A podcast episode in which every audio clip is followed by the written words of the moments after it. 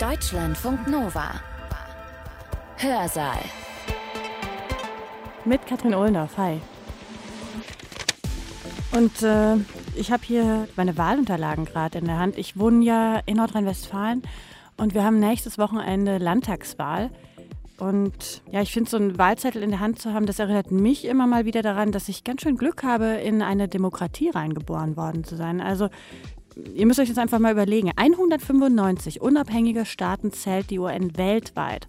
Und davon sind gerade mal 21 vollständige Demokratien, sagt der Economist Demokratieindex.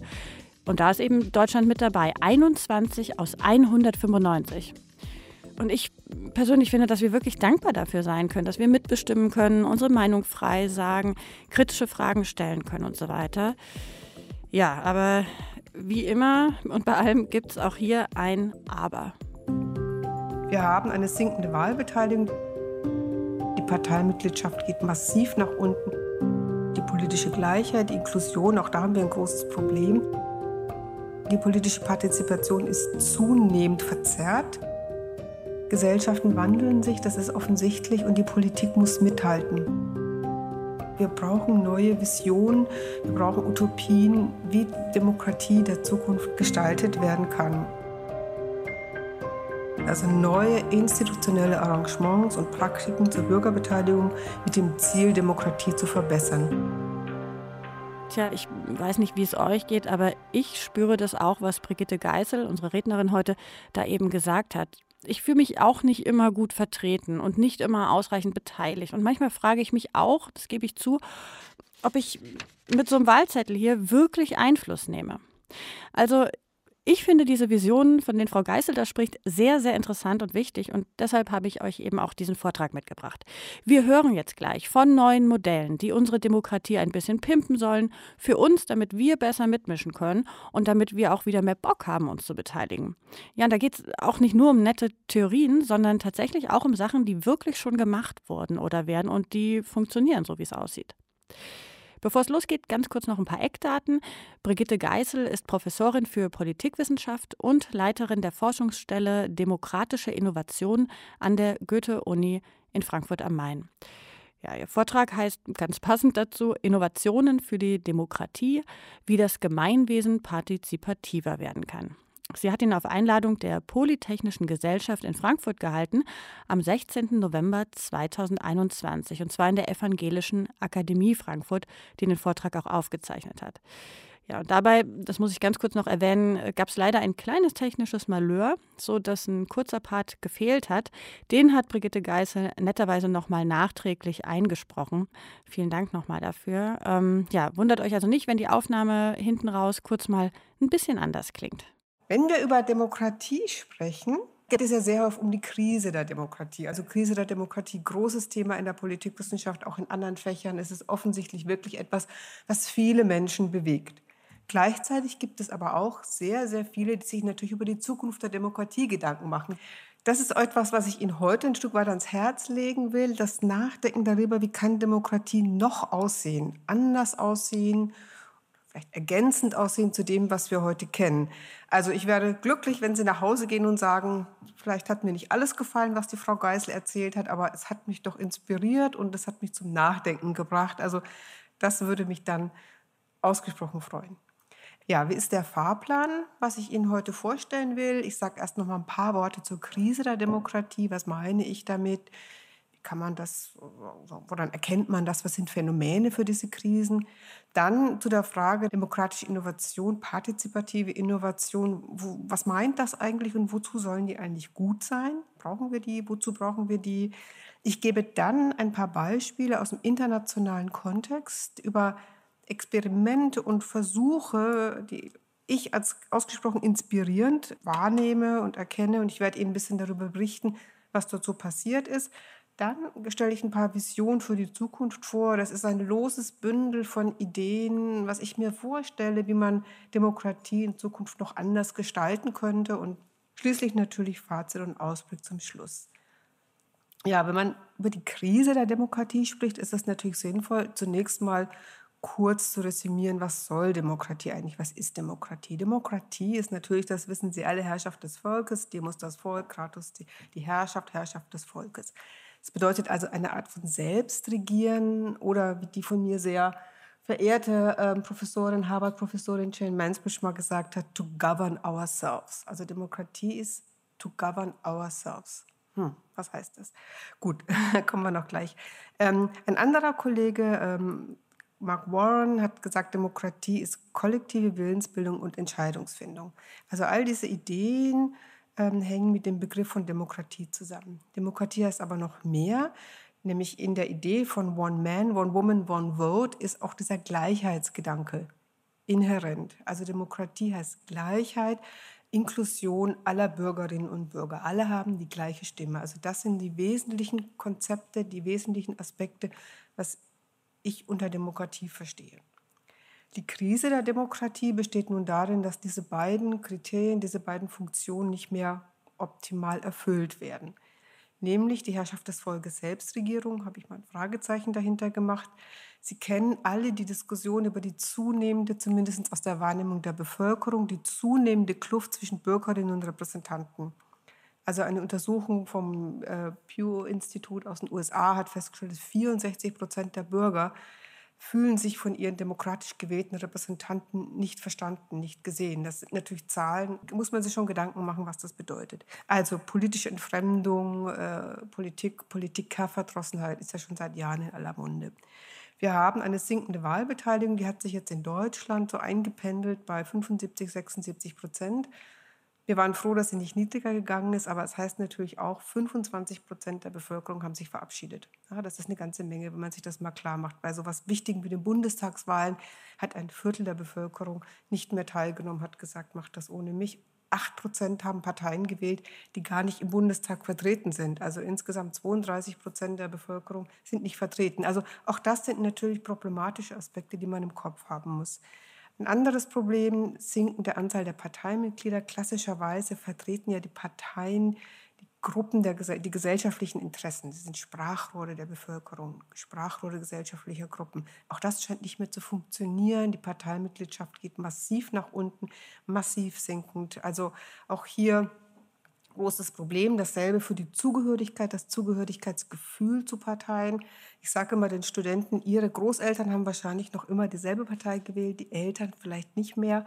Und die Studierenden wechseln dann sozusagen wild von einer Partei zu einer anderen. Wir haben dann die ganze Diskussion in Postdemokratie, also Entdemokratisierung, also dieser Vorwurf, ähm, aus der Postdemokratie-Debatte, dass die wichtigen Entscheidungen ja eigentlich woanders getroffen werden und das Parlament nur noch eine Bühne ist, die sozusagen so tut, eine, eine, eine hohle Institution. Das ist eine Kritik, die aus, dem, aus der ganzen Postdemokratie-Diskussion kommt oder aus, aus der Literatur. Ein anderes Problem ist natürlich die politische Gleichheit, die Inklusion. Auch da haben wir ein großes Problem. Die politische Partizipation ist zunehmend verzerrt. Also die oberen Bildungsschichten gehen beispielsweise immer noch wählen. Die unteren Bildungsschichten, sogenannten Bildungsschichten, haben sich davon verabschiedet, gehen nicht mehr wählen. Also hier gibt es eine große Kluft. Und eine Untersuchung von Armin Schäfer hat zum Beispiel ergeben, dass in Deutschland, dasselbe gilt auch für die Niederlande, dasselbe gilt auch für die USA, sich politische Entscheidungen immer stärker an den Interessen der sogenannten oberen Schichten orientieren. Also auch hier haben wir ein Problem. Man kann wahrscheinlich oder denke ich wirklich von einer Krise sprechen. Jetzt habe ich ein paar Bilder, um das noch zu illustrieren, damit es nicht nur so ähm, eine Erzählung ist, sondern damit Sie das auch mal sehen. Also Sie sehen hier die sinkende Wahlbeteiligung. Das, ist, das gilt für alle Länder, äh, für alle Regionen, Europa, USA und so weiter und so fort. Und Sie sehen, im Großen und Ganzen geht die Wahlbeteiligung also deutlich nach unten. Hier ein, eine Karte oder ein, ein Bild zur Wählerwanderung, also zur fehlenden Identifikation mit Parteien. Ähm, Sie sehen Wählerwanderung 2013 bis 2017, ähm, Idee von Parteien als Sprachrohr gesellschaftlicher Gruppen oder als Interessenvermittler zwischen Gesellschaft und Politik passt so alles eigentlich nicht mehr. Sie sehen, hier gibt es wilde Wählerwanderung, also von allen Parteien zu allen Parteien. Es gibt also nicht mehr die Vorstellung von, dass Parteien wirklich gesellschaftliche Gruppen vertreten und die sich dann auch diesen Parteien zugehörig fühlen. Das scheint vorbei zu sein. Wählerwanderung aller Orten. Ich habe jetzt noch nicht die neuesten Bilder von der Wählerwanderung jetzt aktuell, aber das dürfte nicht besonders viel anders aussehen. Das nächste Bild ist nun zur Ungleichheit. Sie sehen hier die Wahlbeteiligung. 1972 war der Unterschied zwischen den sogenannten unteren Einkommensschichten und den oberen Einkommensschichten äh, nur 5 Prozent. Also da sind doch alle noch ganz gut zum Wählen gegangen. Alle Schichten haben gewählt, haben sich beteiligt an der politischen Partizipation. Und Sie sehen, das hat sich dann ähm, bis in den letzten Jahren deutlich verändert und es ist eine große, große Schere aufgegangen. Also die unteren Einkommensschichten, das unterste 20 Prozent, geht deutlich weniger wählen als die obersten 20 Prozent. Also Ungleichheit, zwar nicht die formale Ungleichheit, wir haben immer noch One Woman, One Man, One Vote, aber die reale Beteiligung verändert sich also doch sehr, sehr massiv. Wahlen scheinen nicht mehr auszureichen to govern ourselves, sondern wir brauchen etwas Neues und in vielen Ländern wird das ja auch ausprobiert. Partizipative Innovation, das sind also neue institutionelle Arrangements und Praktiken zur Bürgerbeteiligung mit dem Ziel, Demokratie zu verbessern.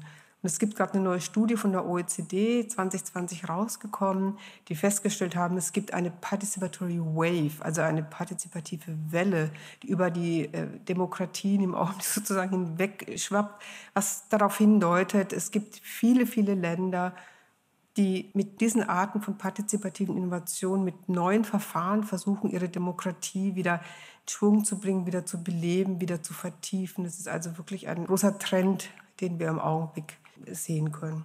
Also OECD 2020, wenn Sie da mal nachgucken wollen, ist ganz spannend, das zu lesen. Ja, was sollen diese ganzen partizipativen Innovationen, was sollen die leisten? Sie sollen zur Selbstregierung beitragen, also zur Wahrnehmung, dass Demokratie die Herrschaft des Volkes ist, Selbstregierung ist. Also sie sollen beitragen zur kollektiven Willensbildung.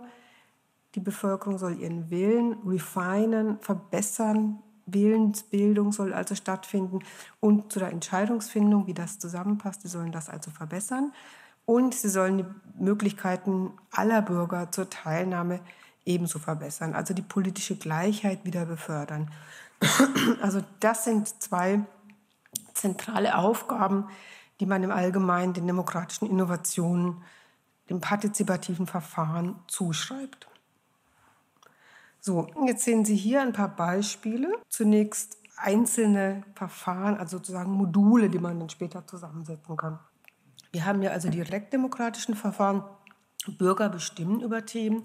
Wir haben die sogenannten dialogorientierten oder deliberativen Verfahren. Einige von Ihnen haben den Begriff wahrscheinlich schon mal gehört. Deliberation ist ja von Habermas hier aus Frankfurt ganz stark gemacht worden. Deliberative Demokratietheorie, also Deliberation oder Demokratie als Deliberation. Die Bedeutung gerade von Habermas ja sehr, sehr unterstrichen. Ähm, wir haben dann noch das Losverfahren als Exkurs und zum Schluss komme ich noch auf Verfahrenskombinationen. Erstmal gucken wir uns die direktdemokratischen Verfahren an. Das ist natürlich ein Bild aus dem alten Athen. Man hat sich getroffen oder beziehungsweise die wohlhabenden Männer haben sich auf dem Marktplatz getroffen, haben dort diskutiert, haben dort entschieden. Also eine alte Vorstellung oder die alte Idee von direkter Demokratie. Das gibt es dann in dieser Weise noch in ein paar wenigen schweizerischen Gemeinden. Da trifft sich tatsächlich noch die Gemeinde auf dem Marktplatz, diskutiert und hebt die Hand und entscheidet dann über die lokalen Angelegenheiten. Heutzutage geht das natürlich nicht mehr in unseren großen Demokratien. Wir haben natürlich heutzutage direkte Demokratie als Wahldemokratie. Das heißt, wir machen ein Kreuz auf dem Stimmzettel.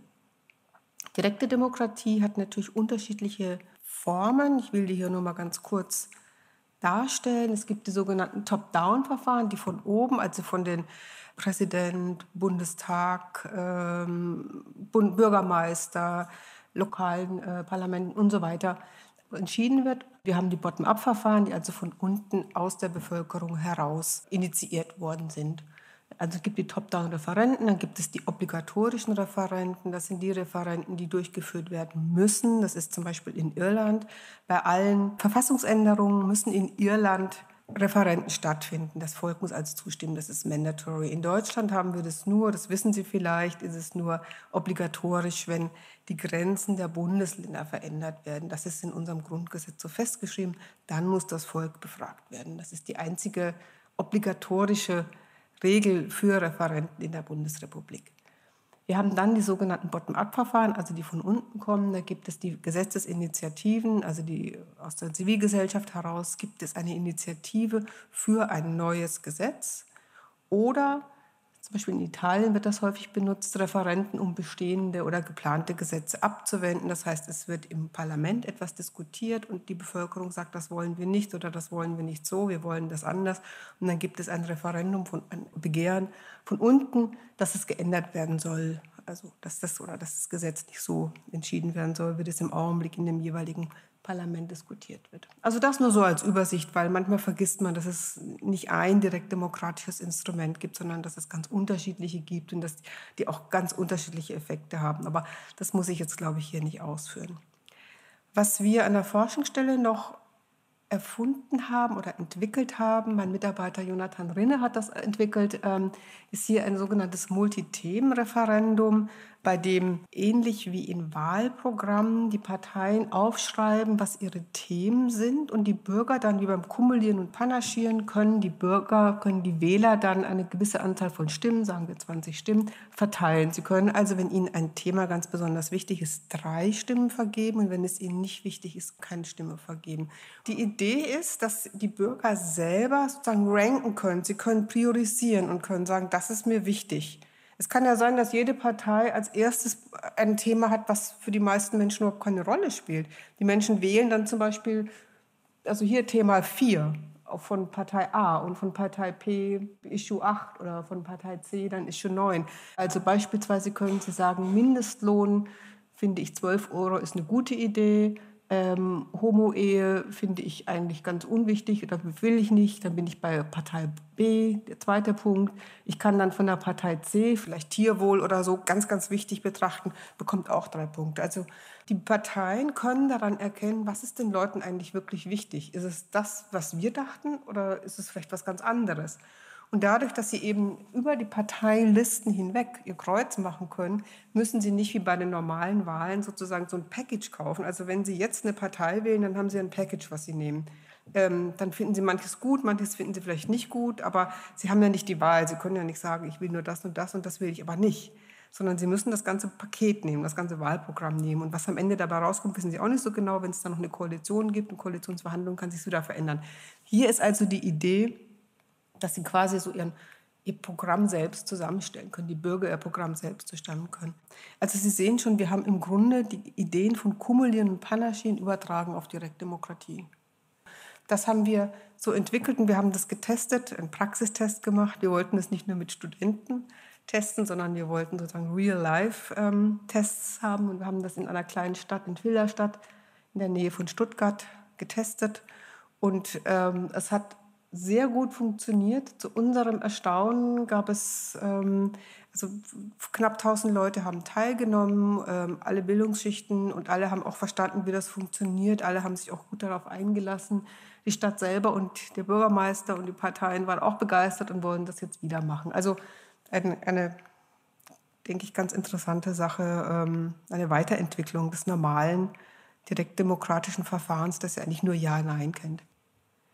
Ähm, dann gibt es als nächstes die dialogorientierten Verfahren. Also Bürgerräte sind ja jetzt in aller Munde. Wir hatten den Bürgerrat Demokratie, wir hatten den Bürgerrat Rolle Deutschlands in der Welt, jetzt hatten wir den Bürgerrat Klima, wir hatten den französischen Bürgerrat zu Klima. Also ein großes Thema ja im Augenblick. Im Englischen heißt das dann Mini-Publics, weil ja die Idee dahinter steckt, dass diese Bürgerräte ein Abbild der Bevölkerung sein sollen, also eine Mini-Öffentlichkeit und entsprechend auch der Komposition der der Bürgerschaft abgebildet ist in, in den Bürgerrat. Ja, was heißt das nun?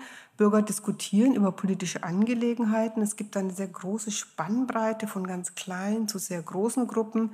Zufallsauswahl über die sogenannte Selbstrekrutierung. Also man lädt ein und die Leute kommen eben, die kommen wollen. Dann weiß man schon, dass es doch sehr ähnliche Personen immer sind oder sehr ähnliche gesellschaftliche Gruppen. Ähm, und diese Bürgerräte, auf die ich jetzt ein bisschen näher eingehen will, die beginnen immer mit einer Zufallsauswahl. Also es werden eine Menge von Menschen eingeladen, ob sie daran teilnehmen wollen würden, nach einer Zufallsauswahl. Diejenigen, die teilnehmen wollen, geben an Geschlecht, Alter, Bildungsgrad und dann wird aus dieser, ähm, aus denjenigen, die bereit sind mitzumachen, wird eine Gruppe ausgewählt, die entspricht der Bevölkerung, in der Komposition der Bevölkerung. Also Hälfte Männer, Hälfte Frauen, Alter entsprechend der Bevölkerung, Bildungsgrad entsprechend der Bevölkerung, ebenso eine Mini-Public, eine Mini-Öffentlichkeit zu schaffen. Diese Bürgerräte haben immer drei Phasen. Es gibt erstmal eine Informationsphase, eine Diskussionsphase und dann gibt es eine Abstimmung über Empfehlungen und die werden dann an die Entscheidungsträger übergeben. Hier nochmal ein paar Bilder. Sie sehen hier, Sie das zum also Informationsphase, da sitzen also vorne die Experten und erzählen was, so neutrale Experten, ausgewogen, die von allen Seiten das Thema beleuchten. Manchmal sind die bei der ganzen Zeit mit dabei und können auch nachgefragt werden. Ähm, in der nächsten Phase gibt es dann die Gruppenarbeit. Das heißt, in kleinen Gruppen wird darüber diskutiert. Und zwar ist es sehr wichtig, dass es eine Moderation dabei gibt. Das heißt, es wird darauf geachtet, dass es keine Dominanz gibt in der Gruppe, dass alle zu Wort kommen, dass nicht einzelne Personen das Wort anführen, sondern dass wirklich alle auch gehört werden. Die, die Idee ist dahinter, dass so alle Argumente auf den Tisch kommen, alle Interessen, alle Vorstellungen, alle Präferenzen und durch den Austausch, auch durch das Verständnis voreinander vielleicht, so das ist ja die Habermasianische Idee, das beste Argument gewinnt, das beste Argument sich am Ende durchsetzt. Ähm, dann geht es weiter mit den Empfehlungen für die Entscheidungsträger. Das heißt, diese Bürgerräte schreiben am Schluss Empfehlungen. Das war zum Beispiel beim Bürgerrat Demokratie, waren es über 20 Empfehlungen, wie die Demokratie in der Bundesrepublik verändert werden kann. Ähm, Sie sehen hier, die Entscheidung kann dann über Konsens, meistens aber über Abstimmung entstehen. Jetzt bin ich bei dem nächsten bei der nächsten Innovation. Das ist das Losverfahren, was gerade sehr, sehr intensiv auch diskutiert wird. Das hört sich vielleicht für uns ein bisschen komisch an. Also Entscheidungsträger, überhaupt Menschen, die irgendwie was zu sagen haben, durch Los zu entscheiden, das hört sich komisch an. Aber ich habe Ihnen mal ein Zitat von Aristoteles mitgebracht. Der sagt, ich bin der Meinung, dass es als demokratisch anzusehen ist, wenn die Herrschenden durch das Los bestimmt werden, während Wahlen als oligarchisch betrachtet werden müssen. Also wir sehen ein ganz anderes Denken über das, was Demokratie ausmacht. Ähm, kann man diskutieren, aber ähm, hat auch gewisse Vorteile, wie zum Beispiel bei den Bürgerräten, was ich vorhin gesagt habe. Diese Losverfahren spielen eine Rolle, zunehmend eine Rolle bei Willensbildungsprozessen, also bei Planungen. Das waren die Planungszellen von dem Herrn Lienel. Ich weiß nicht, ob Sie sich noch daran erinnern, ist ein paar Jahrzehnte her, da hat er die erfunden, also Zufallsauswahl war vor allem auf lokaler Ebene. Vorschläge zur Gesetzgebung, zum Beispiel Wahlrecht in British Columbia, da komme ich nachher noch dazu. Das war so ein Beispiel für eine zufällig ausgewählte Bürgergruppe, die ein neues Wahlrecht diskutiert hat. Ähm, oder Vorschläge zur Verfassungsänderung, dazu auch später noch mehr. Also in Irland hat man diese Gruppe von zufallsausgewählten Bürgern aufgefordert, Vorschläge zur Verfassungsänderung zu machen. Es gibt aber auch zunehmend Ideen, diese Art von Zufallsauswahl für Entscheidungsfindung zu nehmen. Also ein gewähltes Parlament, so wie wir das heute kennen, plus ein gelostes Parlament, also ein zufällig zusammengewürfeltes Parlament in eine zweite Kammer mitzunehmen. Ähm, oder natürlich ein gelostes Parlament statt eines gewählten Parlaments. Das sind Vorschläge, die man im Augenblick ähm, in verschiedenen Büchern lesen kann, finde ich auch ganz interessant sind. Aber wie gesagt, nicht umgesetzt. Das sind erstmal nur Ideen. Jetzt komme ich zu ein paar Beispielen, die international ausprobiert wurden, in denen diese Verfahren, diese verschiedenen Module miteinander verknüpft werden. Also diese dialogorientierten, direktdemokratischen Losverfahren verknüpft. Ich habe eine ganze Reihe von Beispielen mitgebracht. Das ist der Bürgerhaushalt in Porto Alegre, Brasilien. Ich weiß nicht, ob jemand von Ihnen davon schon mal gehört hat. Es ist der ostbelgische Citizen Council. Es ist der Verfassungsreformprozess in Island. Es ist die British Columbia Citizens Assembly on Electoral Reform in Kanada und es ist die partizipative verfassungsgebende Versammlung in Irland. Das sind alles Beispiele, die ich jetzt hier vorstellen will als Inspiration, als Idee zum Nachdenken, was können wir endlich davon lernen, was können wir davon vielleicht übernehmen.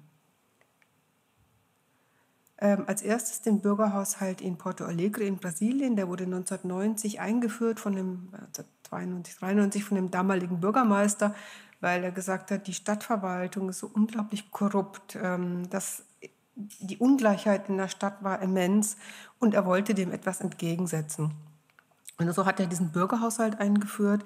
Das heißt, es gibt diese regionalen Assemblies, das heißt, auf lokaler Ebene treffen sich Bürger zusammen, die dann entscheiden, was für sie wichtig ist, was wollen sie in ihrem Distrikt, was wollen sie in ihrer, in ihrer Nachbarschaft anders und neu haben. Daneben gibt es sogenannte thematische Assemblies, Gruppen, die sich treffen zu Wasser oder zu Müll, die darüber diskutieren. Die kommen dann zusammen, die wählen Delegierte, kommen dann immer wieder in den, Sie sehen in dem nächsten, in dem Budget Forum zusammen und dann im Municipal Budget Council und dann in dem Bürgermeister Office und dann in der, in der Entscheidungsfindung, in der endgültigen Entscheidungsfindung, die sie gemeinsam mit dem Bürgermeister und dem City Council dann treffen. Also eine kollektive Willensbildung der Bürger und eine kollektive Entscheidungsfindung gemeinsam mit dem Bürgermeister, mit den lokalen Entscheidungsträgern.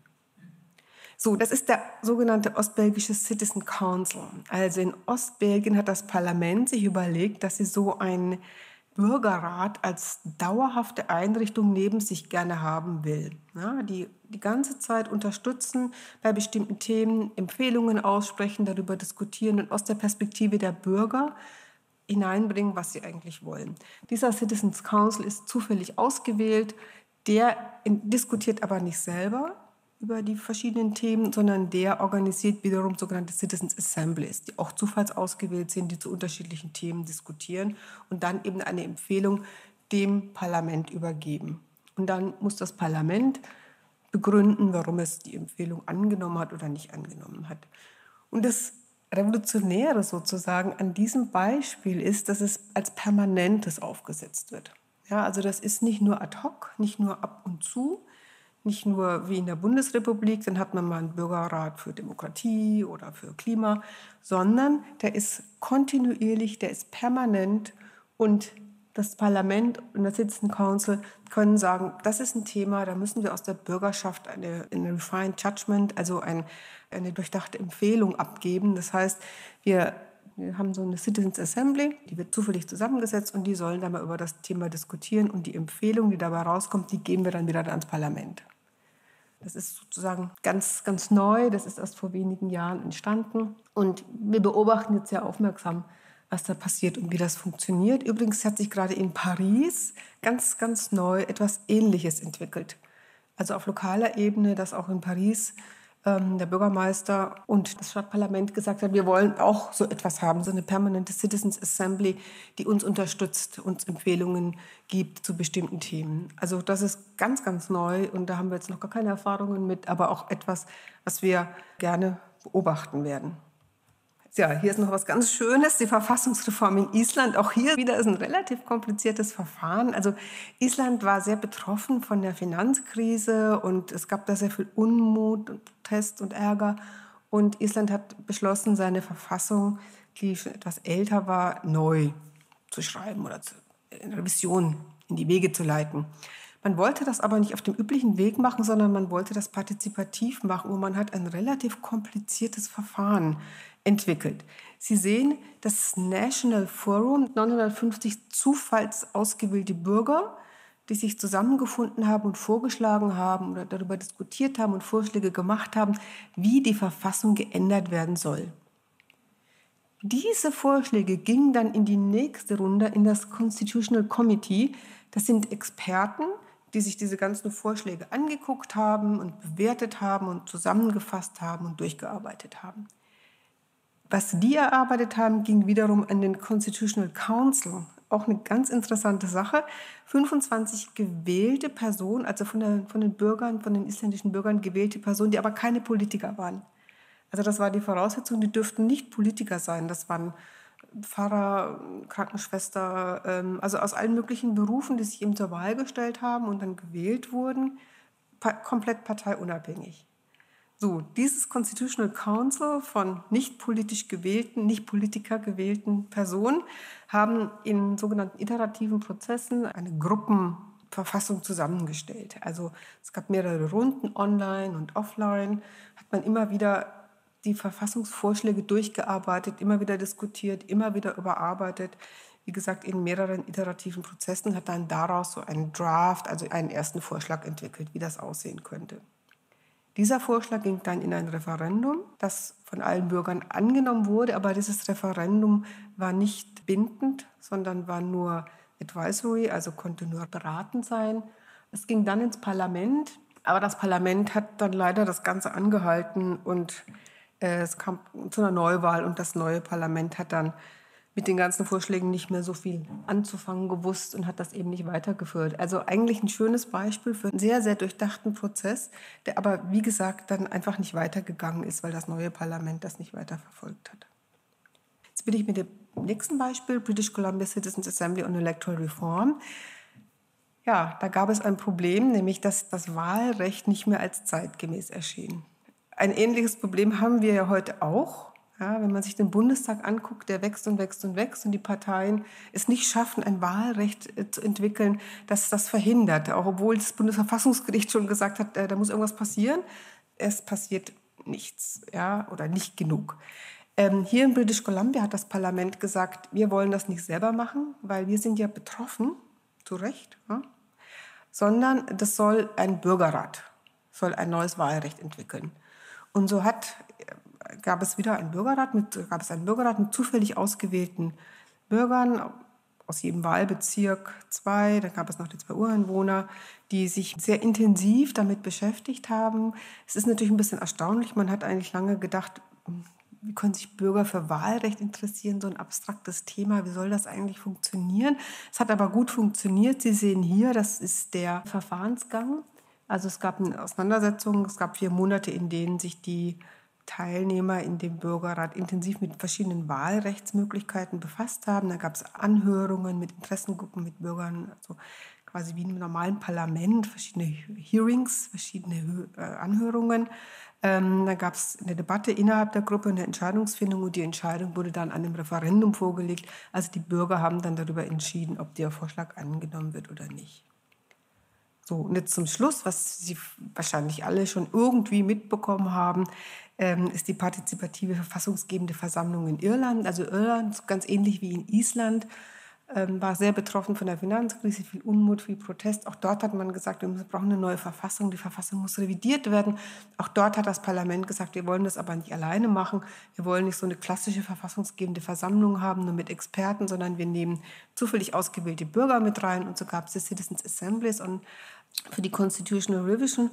Und dort wurden dann auch zum Beispiel die beiden Vorschläge ausgearbeitet, nämlich die, äh, die gleichgeschlechtliche Ehe oder die Liberalisierung der Abtreibung, was ja beide, beide Vorschläge sind dann auch wieder per Referendum entschieden, positiv entschieden wurden. Also auch hier ein partizipes Verfahren, um die Demokratie zu verbessern. Okay, jetzt komme ich zu dem, was ich daraus entwickelt habe oder zu ein paar Visionen für die Zukunft der Demokratie. Was könnte man anders machen? Was könnte man vielleicht besser machen? Gesellschaften wandeln sich, das ist offensichtlich, und die Politik muss mithalten. Ja, Politik muss sich auch verändern. Ich glaube, wir brauchen neue Visionen, wir brauchen Utopien, wie Demokratie der Zukunft gestaltet werden kann. Und mein Schwerpunkt ist eben auf der Frage der partizipativen Innovation, also wie können die Bürger mitgenommen werden bei diesen Entwicklungen oder wie können die auch die Entwicklungen steuern. Ja, wie können solche Visionen aussehen? Wie können die Kriterien, die ich vorhin genannt habe, also kollektive Willensbildung und Entscheidungsfindung mit Inklusion, wie können diese Kriterien erfüllt werden? Ich habe hier vier Module, vier einzelne Verfahren mitgebracht, die ich Ihnen vorstellen will, die in ganz unterschiedlicher Weise dann zusammengesetzt werden können. Das sind einmal die Mehrebenen-Bürgerräte, das sind dann zum Zweiten die Bürgerräte mit unterschiedlichen Aufgaben, komme dann zum Multithemenreferendum und zum Schluss der Deliberation Day. Ja, was bedeuten diese Mehrebenen Bürgerräte? Das sind Bürgerräte, die auf verschiedenen Ebenen stattfinden und jeweils Delegierte wählen aus ihrer Gruppe heraus, die die jeweiligen Empfehlungen aus diesem Bürgerrat auf die nächste Ebene weitertragen. Ich mache das mal an einem Beispiel fest, nämlich Bürgerräte auf lokaler Ebene. Also es gibt Bürgerräte in verschiedenen Städten, in verschiedenen Kommunen, in verschiedenen Gemeinden, die auf lokaler Ebene Empfehlungen erarbeiten. Diese Bürgerräte, diese lokalen Bürgerräte wählen dann Delegierte aus ihrer Gruppe, aus ihrer Runde mit imperativem Mandat. Das heißt, diese Delegierten haben die Aufgabe, diese Empfehlung oder diese Empfehlungen auf die nächste Stufe zu tragen. Die nächste Stufe heißt dann, es ist die Versammlung der Delegierten. Das kann auf Bundesländerebene sein, auf Bundesebene oder auch auf EU-Ebene. Die Delegierten diskutieren dann gemeinsam diese verschiedenen Empfehlungen, die aus den lokalen Bürgerräten entstanden sind und entwickeln auf dieser Basis, auf der Basis der lokalen Empfehlungen, dann eben weitergehende Empfehlungen, die sie dann an die Politik weitergeben. Der Vorteil von diesem Verfahren ist natürlich, dass alle Regionen, alle Gegenden und gerade das Lokale einbezogen werden. Das zweite Modul, das ich vorschlage, sind Bürgerräte mit unterschiedlichen Aufgaben. Das können zum einen sein, Bürgerräte, die Themen identifizieren. Das heißt, es sind Themen, die in der Bürgerschaft eine große Rolle spielen, als wirklich wichtig angesehen werden, aber von der Politik noch nicht entsprechend aufgenommen wurden. Eine zweite Möglichkeit oder eine zweite Aufgabe ist das Agenda-Setting, geht damit einher. Das heißt, Themen werden auf die politische Agenda gesetzt, die vorher von der Politik übersehen wurden. Eine dritte Aufgabe für Bürgerräte sind Empfehlungen auszusprechen für bestimmte Probleme, die zu diskutieren sind. Aus der Sicht der Bürger werden da als Empfehlungen entwickelt, die Bürger als, sozusagen als, als, als gut und als richtig erachten. Bürgerräte können soweit so weit gehen, dass sie Gesetzesvorschläge erarbeiten. Das heißt, sie schlagen vor, häufig mit der Hilfe auch von Experten, juristischen Experten, wie ein Gesetzesvorschlag zu einem Thema aus der Sicht der Bürger aussehen soll. Bürgerräte können aber noch mehr Aufgaben haben, nämlich sie können auch sogenannten Monitoren, also beaufsichtigen, Aufsicht haben über das, was passiert in der Politik. Das kann sich auf verschiedenes erstrecken, auf Gesetzgebungsprozesse, Parlamente, äh, bis hin zur Umsetzung von Gesetzen. Schließlich dann die Evaluation, die auch von diesen Bürgerräten übernommen werden kann. Da geht es dann um die Frage, hat das Gesetz, das verabschiedet worden war, tatsächlich das erreicht, was es erreichen sollte? Ja, es gibt manchmal Gesetze, die zwar sinnvoll erscheinen, aber in der Umsetzung dann gar nicht das erreichen, was sie bringen sollen oder nicht das Problem lösen, was sie eigentlich lösen sollen. Und auch hier können Bürgerräte eine wichtige Aufgabe erfüllen, unterstützt von Experten, nämlich genau das zu evaluieren. Ich bringe hier nochmal das Multithemenreferendum ein, das Herr Rinne entwickelt hat, weil ich das, glaube ich, das ist, könnte sein, dass es ein wichtiges Modul ist. Also wenn man, an den, wenn man nachdenkt über neue Formen der Demokratie, könnte das ein Modul sein, das doch eine Rolle spielt oder würde ich jedenfalls als sehr sinnvoll erachten. Und damit bin ich auch beim vierten und letzten Modul, das ich jetzt hier einzeln vorstellen will. Das ist der Deliberation Day. Diese Idee des Deliberation Days wurde entwickelt vor ungefähr 20 Jahren von zwei amerikanischen Kollegen, Fischkin und Ackermann, die gesagt haben, zu ganz, ganz wichtigen Themen sollte eine Gesellschaft einen Tag lang diskutieren. An allen Stellen, an den Unis, an den Schulen, Kindergärten, an den Arbeitsplätzen. Das wird vorbereitet, Schon in den Tagen vorher gibt es eine Menge an Informationen und an diesem Tag wird dann eben genau über ein Thema, was wirklich von einer großen Bedeutung ist für die Gesellschaft, intensiv diskutiert, um auf dieser Basis dann zum Beispiel eine Volksabstimmung zu machen oder ähm, ja, durchdachte Empfehlungen an die Entscheidungsträger abzugeben, je nachdem.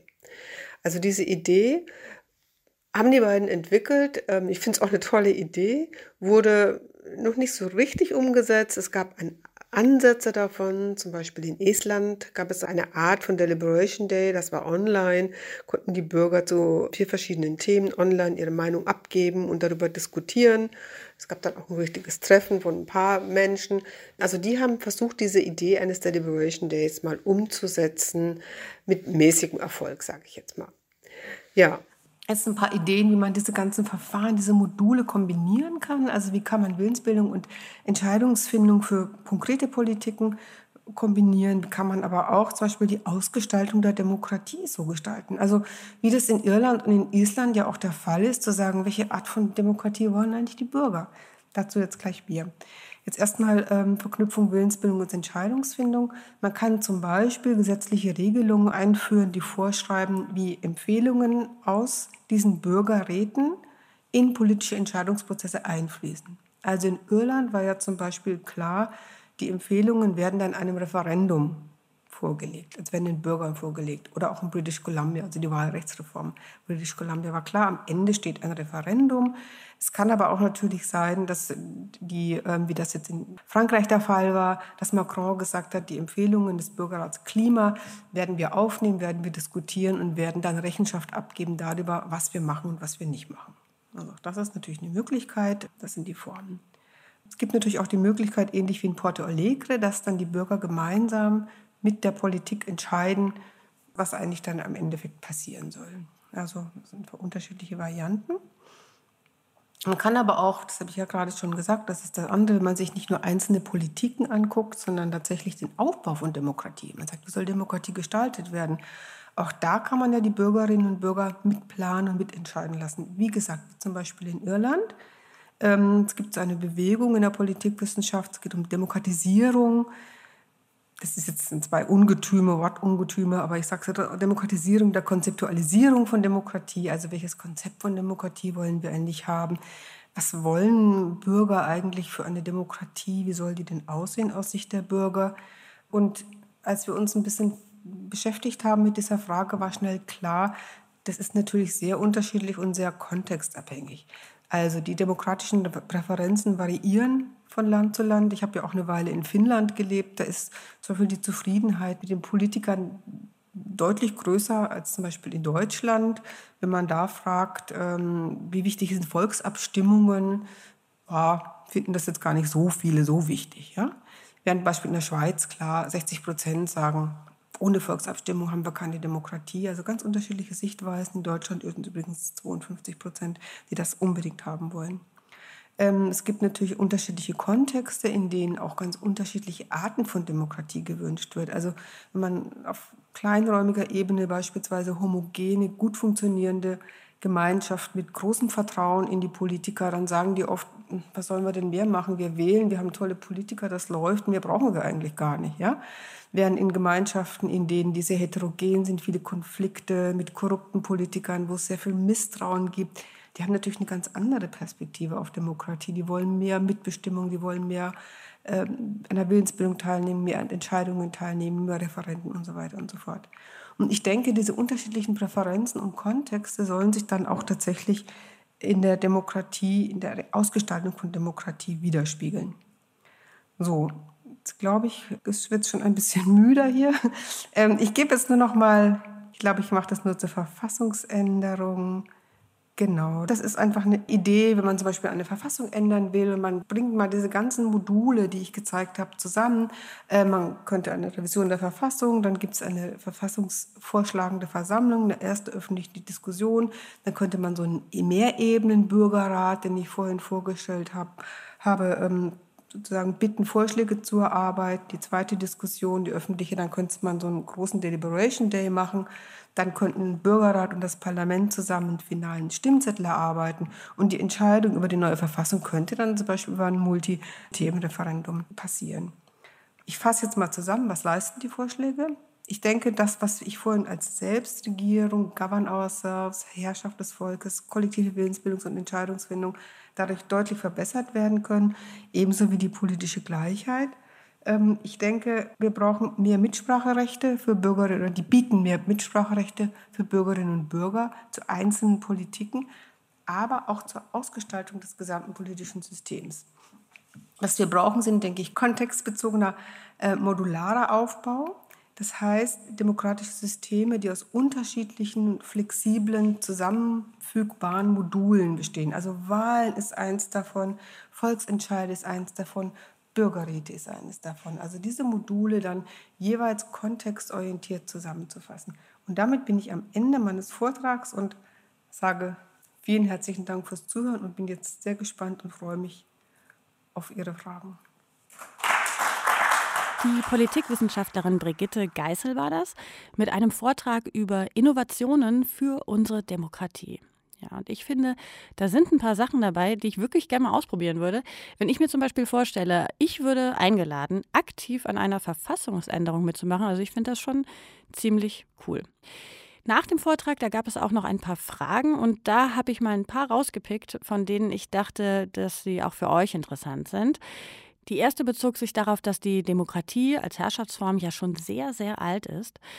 Und äh, Brigitte Geißel hat am Anfang des Vortrags ja eine Definition gegeben. Und die Frage war dann aber, ob sich äh, generell die Definition von Demokratie über die Zeit gewandelt hat und wenn ja, wie. Die Definition hat sich sehr deutlich gewandelt natürlich, weil die erste Idee von Demokratie, also die athenische Demokratie, man trifft sich auf dem Marktplatz, kann natürlich für große Demokratien so nicht funktionieren. Also so entstand ja die Idee der Wahlen. Also die Gründungsväter der USA, die erste Demokratie, die ja dann sozusagen das Wahlsystem in dieser Form also wirklich eingeführt hat als ernsthafte Variante, um den Bürgern Selbstherrschaft zu ermöglichen, Selbstregierung zu ermöglichen. Natürlich, das war eine ganz neue Erfindung, kann man sagen. Ja? Jetzt kennen wir nur noch Demokratie als Wahlen. Also für viele heißt Demokratie eigentlich nur noch Wahlen. Aber Wahlen sind ein Mittel, sind ein Instrumentarium, das den Bürgern die Möglichkeit gibt, sich selbst zu regieren, indem sie ihre Repräsentanten wählen. Ja, aber Wahlen sind nicht die Demokratie. Das, bringen, das ist auch in der ganzen Forschung zur Qualität von Demokratie wird häufig sozusagen nur noch, werden nur noch die Integrität und sind die Wahlen wirklich frei, gerecht und gleich. Ja, das müssen sie auch alles sein. Aber Wahlen sind nicht Demokratie, sondern Wahlen sind ein Instrument, um Herrschaft des Volkes, wenn ich es mal so sagen kann, zu ermöglichen. Und damit wären wir wieder bei meinem langen Wahlzettel hier. Also ich werde den benutzen, aber wir haben ja auch gehört, dass das immer weniger von uns tun. Und gefragt wurde vor dem Hintergrund, ob die sinkende Wahlbeteiligung vielleicht auch daran liegt, dass bei den Wahlen heutzutage und in der Demokratie allgemein die Inhalte in den Hintergrund rücken, weil Personen mehr in den Vordergrund gestellt werden. Und Brigitte Geißel erklärt das aus der Parteiengeschichte heraus. Also wenn man sich mal die Geschichte der Parteiendemokratie ansieht, sind Parteien entstanden. Ich muss ein bisschen weiter ausholen, ja, weil sonst kann ich es nicht ja, beantworten. Natürlich. Die Parteien sind entstanden aus den Großgruppen in der Bevölkerung. Ja? Also die Arbeiterschaft, die Gewerkschaften, die Arbeiterbewegung und so weiter sind gemündet in die SPD und die ver verstanden sich als Vertreter der Arbeiter. Die Interessen waren ziemlich klar, da musste man nicht lange diskutieren. Ja, bessere Arbeitsbedingungen, bessere Löhne, bessere soziale Absicherung. Also es gab eine sehr einheitliche Vorstellung davon, was die Partei, die die Arbeiter vertritt, haben wollte. Ja, ähnlich natürlich für die Parteien, die für die sozusagen für die Unternehmer eingetreten sind. Die wollten eben das Gegenteil, was anderes. Ja? Das hat sich natürlich heute komplett aufgelöst. Ja? Heute gibt es diese Idee, was ich vorhin auch gesagt habe, Parteien als Sprachrohr einer gesellschaftlichen Gruppe eben nicht mehr. Das heißt, die Parteien können nicht mehr darauf vertrauen, dass sie Interessen einer bestimmten Gruppe vertreten können, sondern sie vertreten alle möglichen Interessen. Die SPD ist auch wieder ein schönes Beispiel, die ja lange gar nicht wusste, wen vertreten sie eigentlich. Ja, das städtische die städtische Bevölkerung oder die Arbeiter oder wen oder wie oder was und die ganze Diskussion, die darum geführt wird, welches, was sind die richtigen Politiken, was sind die richtigen Themen, äh, weist ja schon darauf hin. So, mit dieser, mit dieser Entwicklung ja, der Parteien weg von Sprachrohr bestimmter Gruppen, sondern so etwas ganz diffusen, ging natürlich eine stärkere Personalisierung einher, weil es, man bezog, man hoffte durch bestimmte Personen, die man sozusagen in den Mittelpunkt stellte, die Wähler wieder an sich zu ziehen. Also es gibt eine große Diskussion in der Politikwissenschaft, ob es eine stärkere Personalisierung gibt der, Partei, der Parteien oder nicht. Ja? Ähm, und sie haben wahrscheinlich auch in 80er, 90er Jahren, als die Grünen an die Macht, als nicht an die Macht, als die Grünen sich in, entwickelt haben, ähm, wollten die ja dem etwas entgegensetzen und dem, no, also wir wollten also nur für die Themen, nur für die Nachhaltigkeit und so weiter. Ähm, und das hat ja auch nicht so richtig funktioniert. Also wir brauchen heute natürlich äh, aus der Sicht der Parteien, brauchen wir natürlich starke Personen, die darstellen, was die Partei transportieren soll. Deswegen ja auch zum Beispiel die Diskussion, ob die Europäische Union äh, ohne so eine Personalisierung ähm, oder durch so eine Personalisierung wieder Vertrauen oder, oder Akzeptanz oder Zuwendung der Bevölkerung bekommen könnte. Ob es funktioniert, sei dahingestellt. Also ich sehe das ein bisschen kritisch. Es kann ab und zu funktionieren, aber das hat natürlich auch sehr, sehr viele Nachteile, wenn es nur noch darum geht, welche Person, die also man sympathisch darstellen kann, ähm, ja, wenn das nur noch darum geht. Das ist natürlich ein Problem. Ja, würde mich mal interessieren, wie das äh, bei euch ankommt. Aber ich bin da tatsächlich ganz bei Frau Geißel. Ich sehe das auch kritisch. Aber die Entwicklung dessen nochmal zu hören, das erklärt das auch ein bisschen. Und wir kommen jetzt noch zu einer weiteren Erklärung, die äh, mich betrifft als Journalistin und euch auch als Publikum. Die Anschlussfrage lautete nämlich, welche Rolle die Medien dabei spielen, also bei der Darstellung der Inhalte und der Personen, und ob wir, also die Medien, nicht selbst auch Politik machen, dadurch, wie wir Informationen auswählen. Ja, die Medien spielen eine ganz große Rolle. Also alle, die mit Politikern und Politikerinnen zu tun haben, sehen natürlich auch, dass es ganz zentral ist und man gibt sich unendlich viel Mühe und man tut sehr viel, um ein gutes Verhältnis zu den Medien zu haben und von den Medien gut dargestellt zu werden, weil das natürlich allen klar ist, wenn die Medien einen fallen lassen, ähm, hat man keine Chance mehr, egal wie toll man ist als Politikerin oder Politiker. Also die Medien spielen eine ganz zentrale Rolle. Die Medien haben natürlich, Medien haben die Macht, äh, Dinge zu sagen, andere Dinge nicht zu sagen, ähm, etwas auf Tisch zu legen, andere Dinge nicht auf den Tisch zu legen. Da haben die Medien eine ganz große Rolle und die werden andersrum gesagt, äh, die Medien spielen eine große Rolle und werden dann natürlich auch von, den, von den Politikern entsprechend genutzt in diesem gegenseitigen Austausch. Ja? Aber ohne Medien können sie heutzutage nicht mehr in der Politik Erfolg haben, wenn sie die nicht richtig anwenden können. Ja, wir haben eine ziemlich große Verantwortung, das stimmt. Und das müssen wir uns immer wieder bewusst machen. An der Stelle kann man vielleicht auch noch mal auf die sozialen Medien verweisen, die Politik, aber auch unsere Arbeit, also die Arbeit der Presse, sehr verändert haben. Ja, auch ein Thema für sich und zwar ein sehr wichtiges. Aber wir machen jetzt hier weiter mit noch einer Frage zur Wahlbeteiligung und zwar im Hinblick auf Protestkultur. Also es wurde bei der Frage die Beobachtung beschrieben, dass zwar weniger Leute wählen, aber es gleichzeitig ja mehr Bürgerproteste gäbe. Und die Frage war dann, ob das nicht vielleicht zeigen würde, dass die Menschen ihre Meinung nicht doch zum Ausdruck bringen wollen, nur halt eben nicht mit einem Kreuzchen auf so einem Wahlzettel hier. Ja, jeder Mensch hat natürlich das Bedürfnis, seine Umgebung zu gestalten. Das ist immer so. Ja, auf die eine oder andere Weise. Ähm, bei diesen Gruppen, die sich jetzt von den Wahlen verabschiedet haben, ist die Wahrnehmung, die auch nicht so falsch ist, dass sich natürlich die, sozusagen viele dieser Politiker nicht mehr für ihre Themen interessieren. Und das bringt dann so einen, einen, einen Teufelskreis. Ja? Wenn die Menschen nicht mehr zur Wahl gehen, sind sie nicht mehr interessant natürlich äh, für die Politiker, weil die Politiker wiedergewählt werden wollen. Das heißt, in diesem Teufelskreis geht es dann tatsächlich in diese Richtung, wir wählen, die einen wählen nicht mehr, weil sie sich nicht vertreten fühlen, dann werden sie auch zunehmend nicht mehr vertreten, weil sie einfach aus dem Radar, aus dem Radar der Politiker verschwinden, weil sie keine potenziellen Wähler sind. Ja? Und somit hat man einen schönen Kreislauf, der natürlich eher zu so einer Downwards, zu einer nach unten gehenden Spirale führt. Das wäre also eine Motivation, wählen zu gehen, gerade weil man sich nicht richtig vertreten und gehört fühlt. Finde ich auch einen wichtigen Gedanken. Und um Motivation geht es auch in der nächsten Frage bzw. Antwort, die ich euch rausgepickt habe. Das Ziel dieser Modelle, die uns eben vorgestellt wurden, ist ja, Menschen, die vielleicht sonst nicht wählen gehen, zu aktivieren, die also mit repräsentativer Demokratie nicht mehr erreichbar sind.